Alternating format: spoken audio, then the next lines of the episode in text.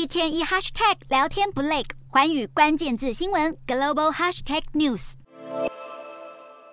美股开盘走高，随着一些经济数据发布后，主要指数短暂翻黑。到了尾盘时段，联准会公布了十二月的鹰派会议纪要，美股闻讯回吐先前涨幅，所幸低档强短买盘持续涌现，美股四大指数震荡收红。道琼指数上涨一百三十三点四零点，收三万三千两百六十九点七七点；纳斯达克上扬七十一点七八点，收一万零四百五十八点七六点；标普百扬升二十八点八三点，收三千八百五十二点九七点；非半指数上扬六十八点四七点，收两千五百六十九点四六点。欧洲股市方面，对于中国市场需求的担忧，让国际油价大跌；还有温和的冬季，也让天然气需求降低。欧洲天然气价格跌到二零二一年十一月以来的最低点。欧洲三大股市全数收红，英国股市上扬三十一点一零点，收七千五百八十五点一九点；德国股市大涨三百零九点一一点，收一万四千四百九十点七八点；法国股市劲扬一百五十二点五四点，收六千七百七十六点四三点。以上就是今天的欧美股动态。